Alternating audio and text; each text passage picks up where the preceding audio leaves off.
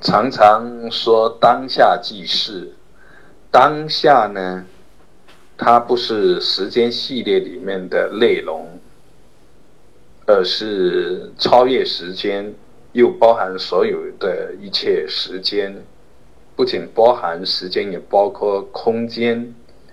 当下即是，当下就是全体，所有的内容，法界的一切。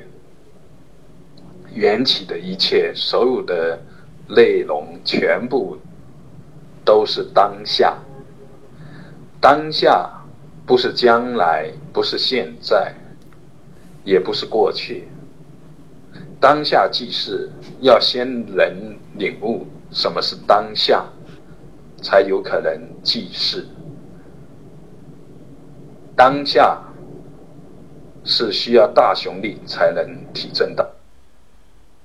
有很多的遗憾，就是因为不知道当下，而是落入过去、现在、未来当中。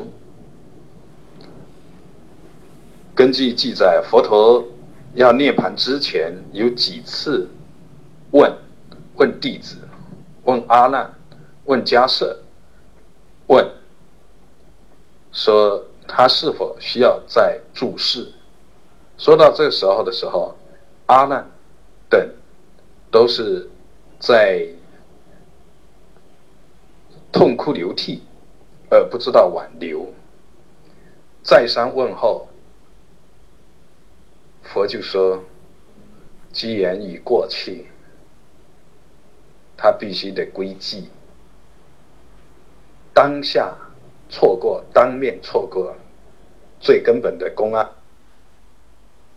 当下即是，前提是对当下的承担，对当下的承担与实证是大雄大力者，方可以正道，方可以做到。大根基的人才不会把希望放在所谓的将来，将来不来，期待。将来没有将来，